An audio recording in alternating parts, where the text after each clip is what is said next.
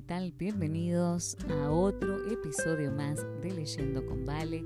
Soy Valeria Estrada y estoy muy contenta de saber que estás ahí esperando el audio de la lectura que estamos llevando del libro Atrévete a pedir más de la autora Melody Mason. Ya estamos por terminar esta primer temporada, nos quedan dos episodios más y vamos a comenzar muy pronto con la segunda temporada de Leyendo con Vale.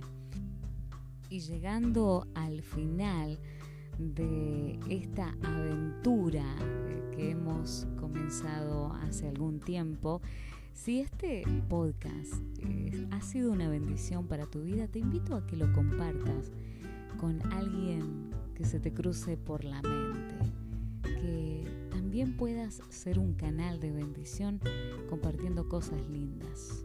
Vamos a comenzar entonces con la lectura del capítulo número 25 que se titula Comprendiendo la esencia de la oración unánime, adoptando el verdadero reavivamiento de oración. Y el versículo en el que estaremos meditando el día de hoy se encuentra en el libro de Segunda de Crónicas el capítulo 16, el versículo 9 y dice, porque los ojos de Jehová contemplan toda la tierra para mostrar su poder a favor de los que tienen corazón perfecto para con él. Comienza la autora diciendo, Hace algunos veranos se le pidió a nuestro equipo de oración de ministerios ARME que dirigiera un cuarto de oración en el predio de la Universidad Adventista de Filipinas. Durante algunos días, casi lo único que hicimos allí fue orar con los estudiantes y el personal. Aunque las horas eran largas, eran muy satisfactorio ver como equipo cómo las vidas de los jóvenes cristianos tibios eran reavivadas, energizadas y transformadas. Muchos de los que nunca antes habían estado interesados en las cosas espirituales entregaron su vida a Cristo y fueron cambiados. Muchos de los jóvenes se quedaban en el cuarto de oración durante horas. Un día, una joven llamada Christine, compelida por las invitaciones de una amiga, se acercó a ver qué tenía de especial este momento de oración unánime. Christine nunca antes había orado con otros y no tenía una relación cercana con Dios, pero movida por el Espíritu Santo, comenzó a llorar mientras oraba con nuestro equipo pidiéndole a Dios que perdonara sus pecados y le diera un nuevo corazón. Más tarde, con lágrimas, nos dijo, Dios me ha dado una paz que nunca antes había experimentado. Gracias por orar conmigo. Luego continuó, puede sonar extraño, pero durante la oración vi un círculo de ángeles malos que intentaban romper nuestro círculo de oración para que dejásemos de orar, pero no podían llegar a nuestro círculo porque había un círculo más fuerte de ángeles de luz que los mantenían alejados. Ella hizo una pausa. Puedo ver que Dios realmente está con ustedes y los protege mientras oran. Aunque ver ángeles no es la norma en nuestros círculos de oración, Sabemos que como cristianos creyentes en la Biblia, estamos involucrados en una batalla espiritual muy real entre los poderes de las tinieblas y el poder de la luz. Por alguna razón Dios le permitió a Cristín ver un atisbo de esta batalla para recordarnos la seriedad de nuestra tarea y para animarnos a avanzar en oración. Como dice el Salmo 34.7, el ángel de Jehová acampa alrededor de los que le temen y los defiende. Qué promesa maravillosa y qué regalo ver esto en la realidad. En estos últimos años, al viajar alrededor del mundo hablando acerca del poder de la oración y animando a las iglesias a unirse en oración, he visto un milagro tras otro a medida que el Espíritu de Dios se ha derramado y traído a la odicenses indiferentes de nuevo a la vida. He visto grupos pequeños de oración unánime surgir por todos lados. Sin embargo, el enemigo no está feliz y ha hecho importantes intentos para obstaculizar la obra porque sabemos que en la oración, especialmente la oración unánime, es el arma más dañina contra sus fuerzas.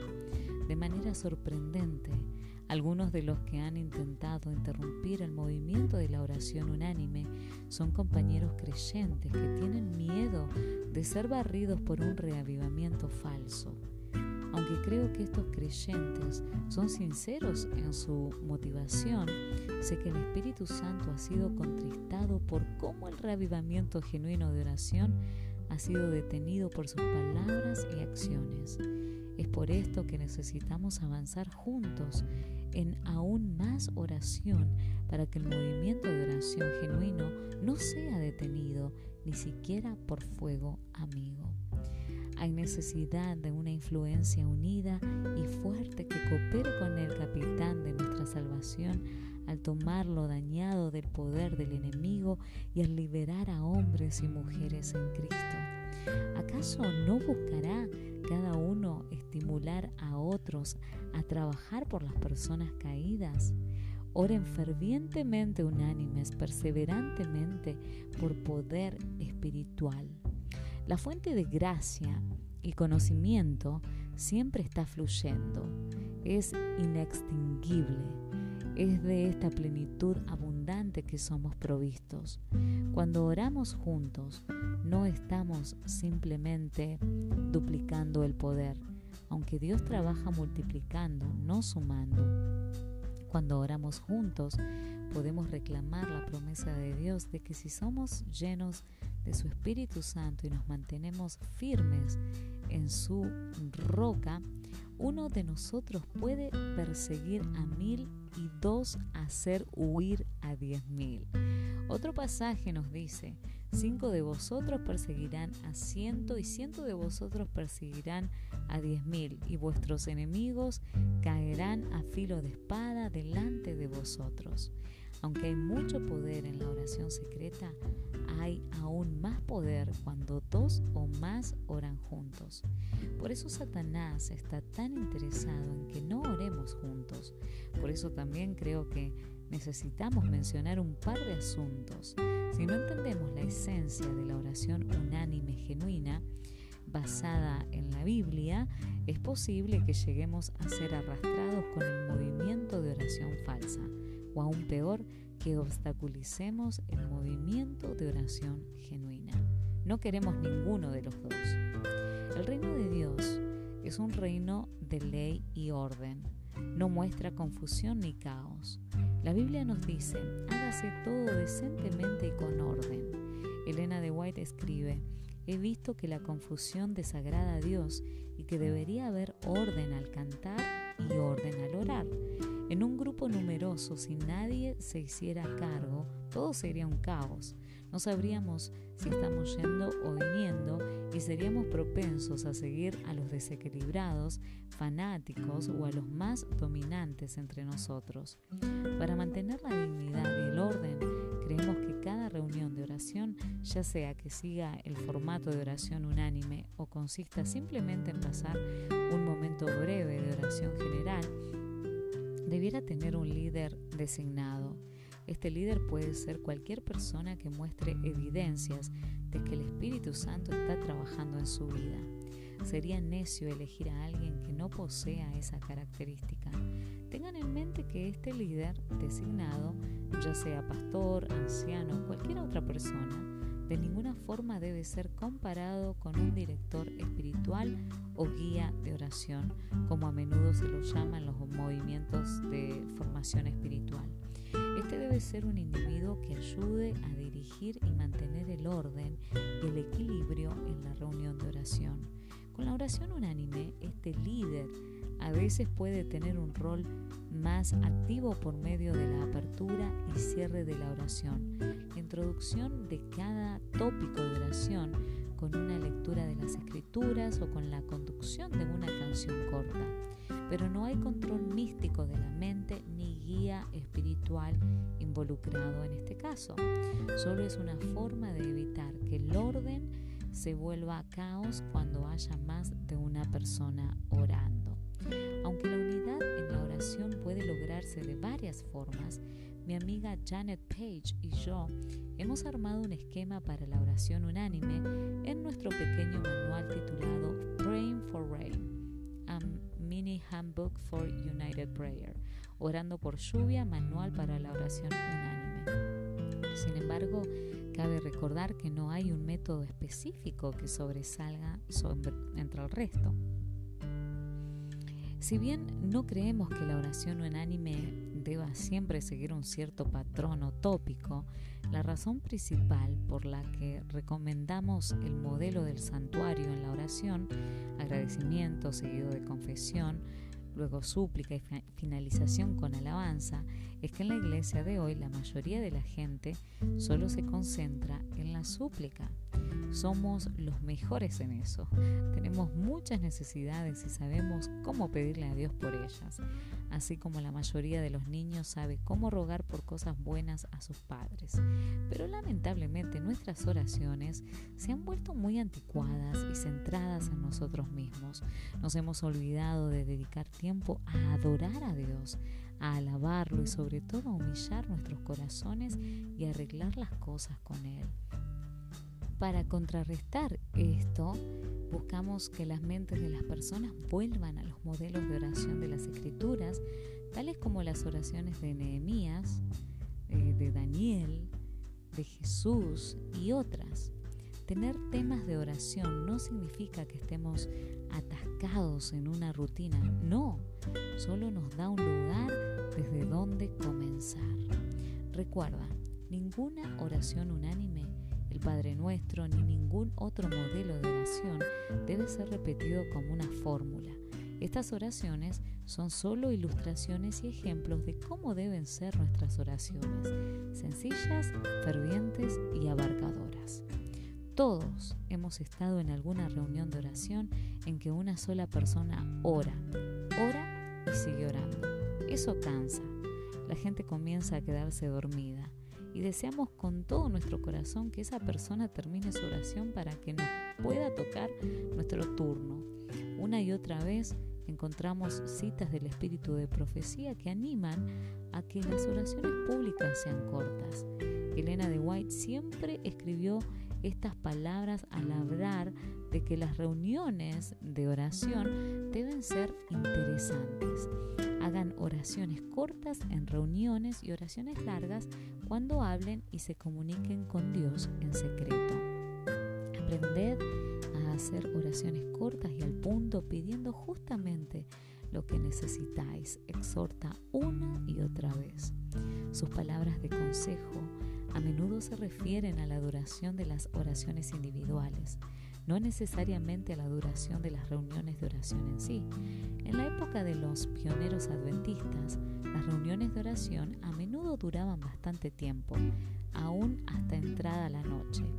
Elena de White probablemente estaría bastante afligida si viera que sus palabras limitaron al remanente de Dios a orar menos de 10 minutos en las reuniones de oración. Ciertamente eso iría en contra de cómo Dios ha actuado en el pasado a lo largo de la historia. Con esto, no quiero decir que cada reunión deba incluir un tiempo de oración prolongada. No queremos que nuestras reuniones sean cansadoras y tediosas. Ni Cristo mismo, cuando enseñaba a la gente, los forzaba a hacer ceremonias y oraciones largas y tediosas como hacían los fariseos. Debemos recordar el valor de nuestras oraciones no es necesariamente proporcional al tiempo que pasamos de rodillas, sino más bien al corazón y al motivo detrás de la oración.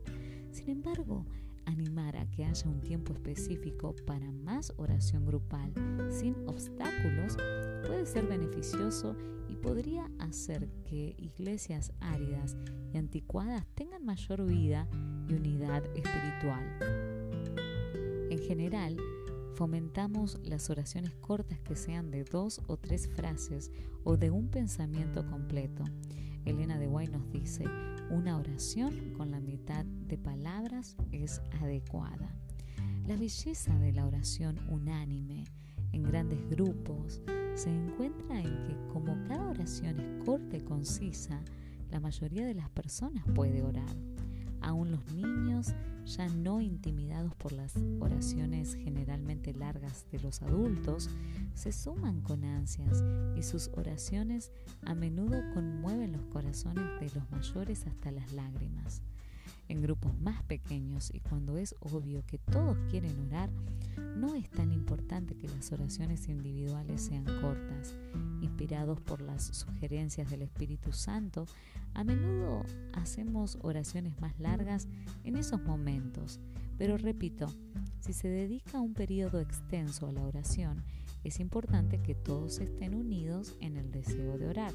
Si una o dos personas se resisten y quieren que el culto de oración termine, es mejor no continuarlo mucho más, porque la falta de unidad impedirá la bendición de Dios.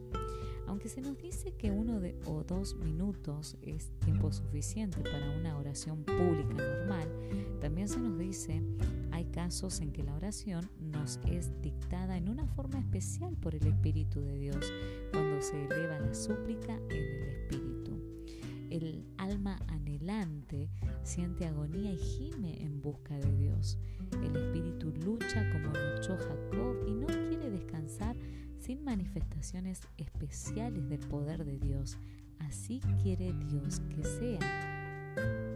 Si los hijos de Dios estuviesen acostumbrados a orar más en privado, probablemente no estarían objetando que se orara más en público, porque esta sería la realización del verdadero deseo de su corazón.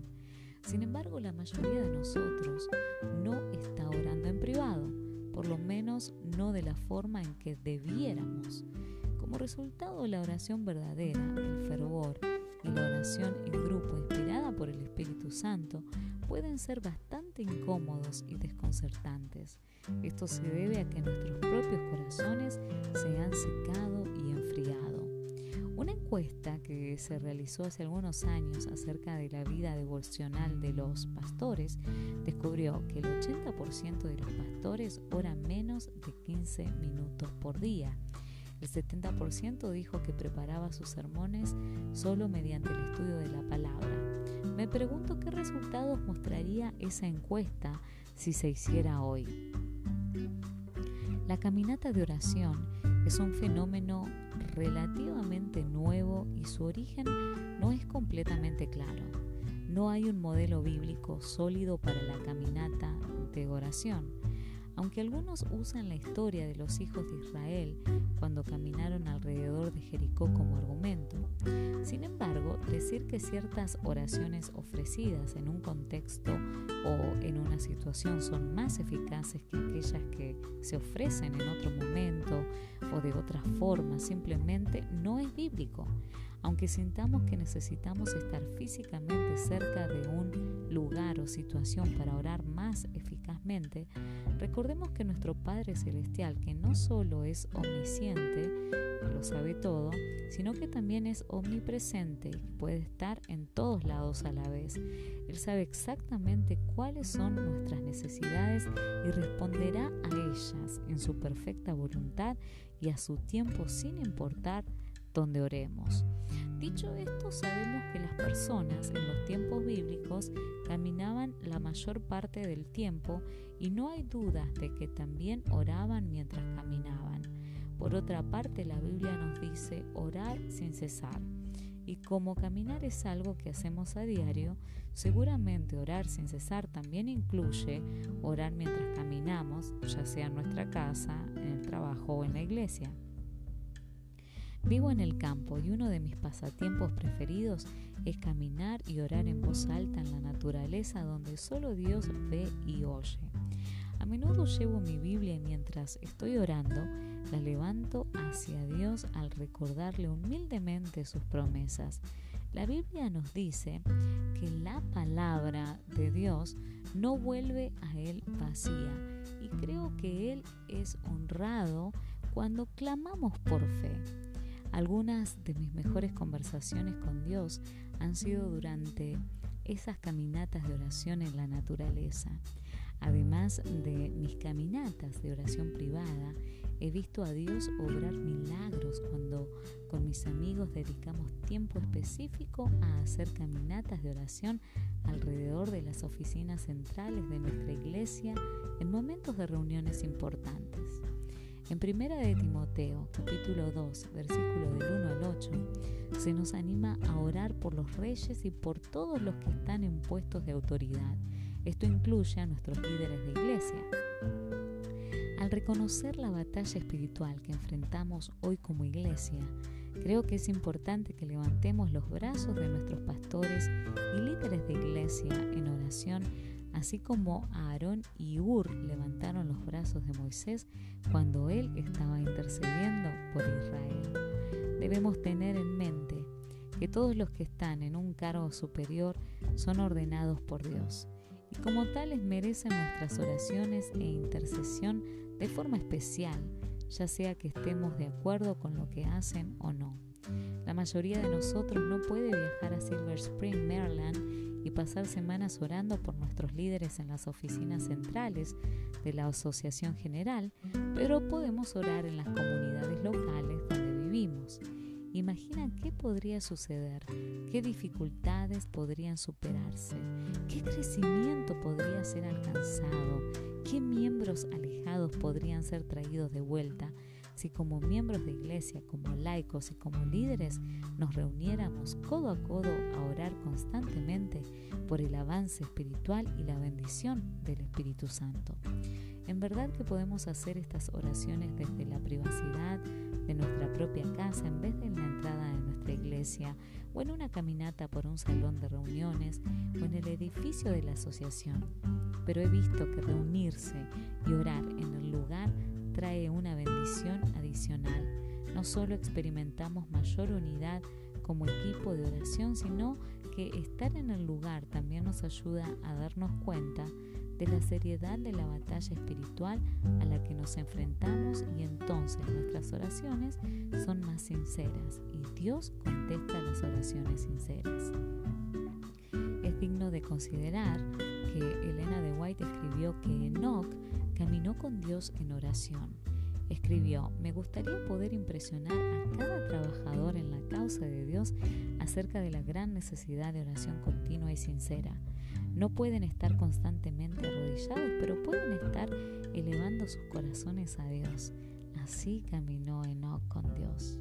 Lo bueno es que Dios oye todas las oraciones elevadas por aquellos que permanecen en Cristo, sin importar el tiempo, el lugar o la postura.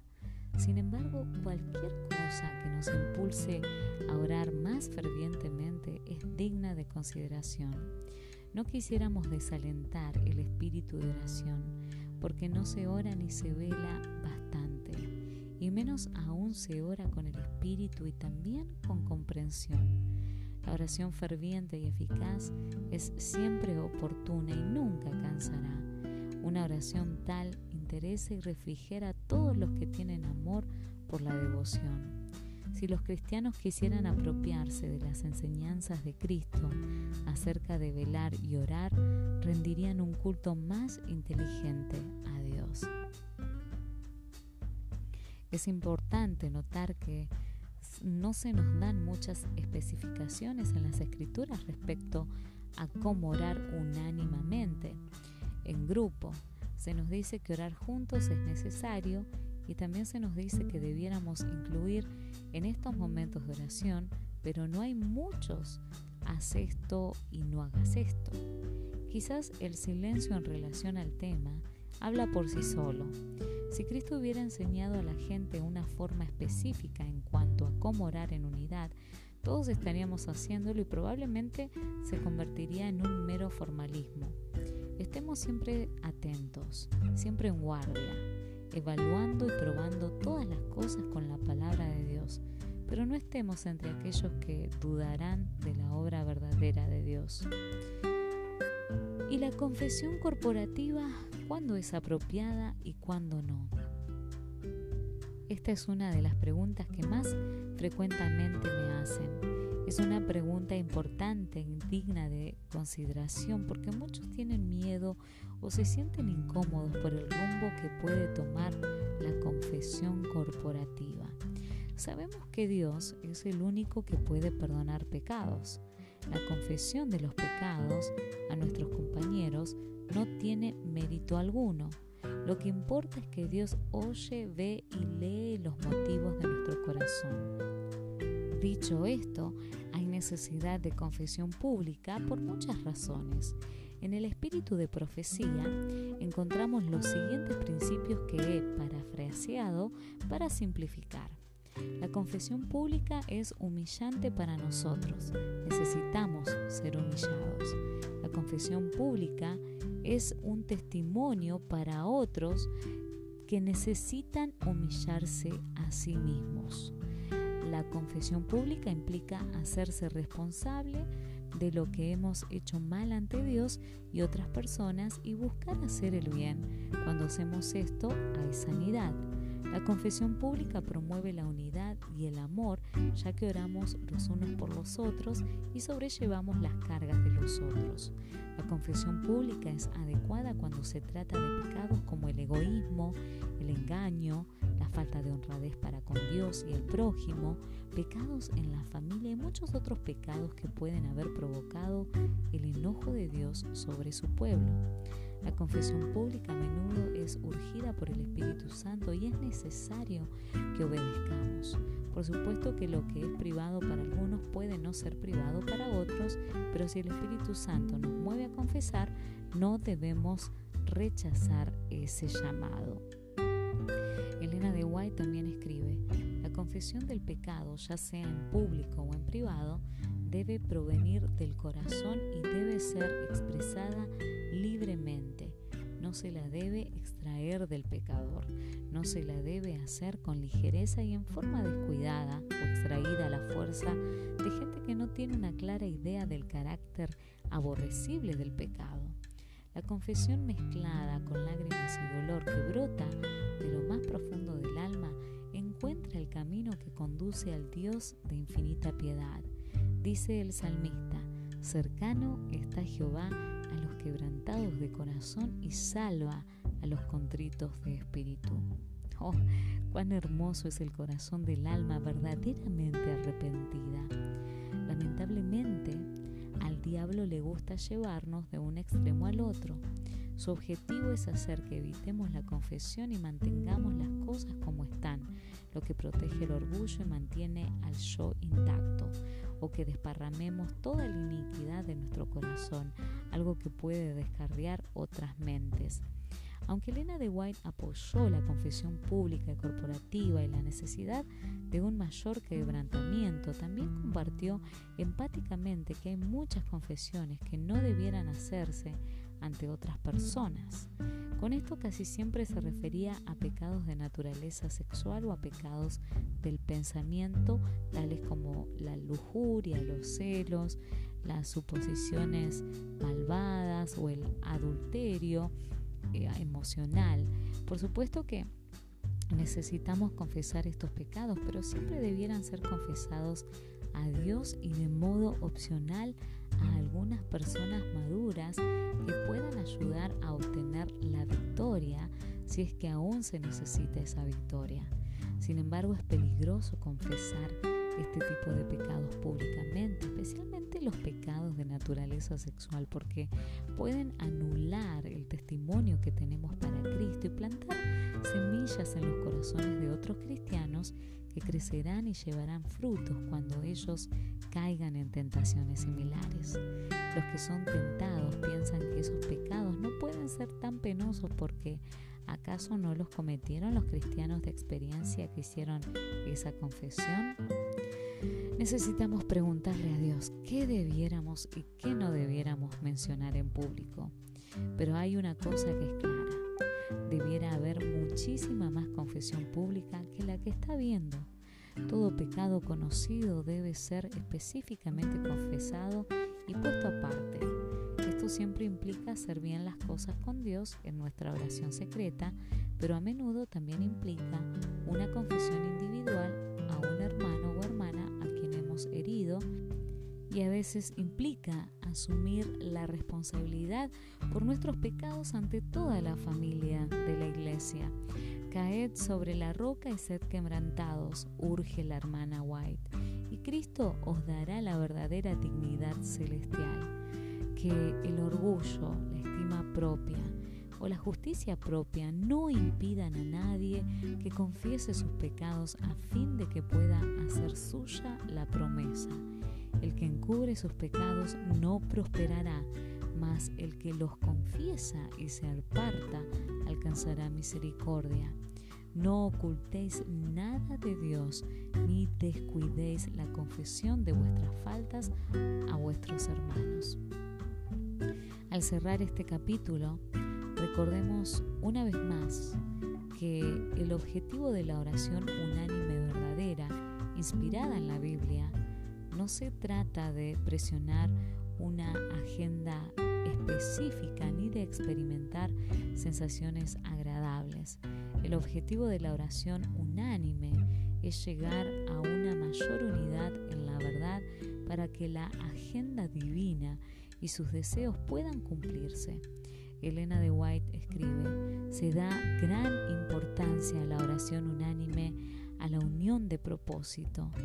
Dios oye las oraciones de las personas, pero en esta ocasión, refiriéndose a Mateo 18, 19, Jesús daba lecciones sumamente importantes que se relacionaban en especial con su iglesia recién organizada en la tierra.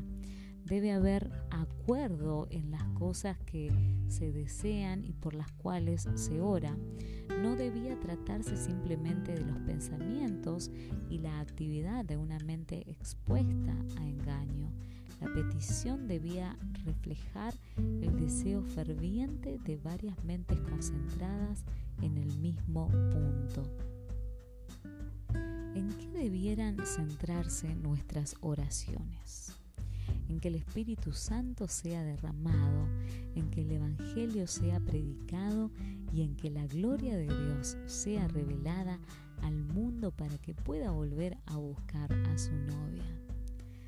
Amigos, Satanás conoce la seriedad de nuestra gran comisión y por eso busca alejarnos de la verdadera fuente de poder sin embargo, aunque la batalla sobre la oración puede continuar, asegurémonos de estar del lado correcto en esa batalla, si no, Satanás saldrá victorioso.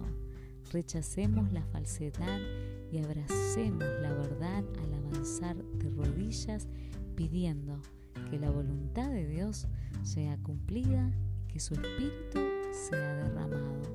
Él quiere hacer más pero está esperando que seamos más los que oremos.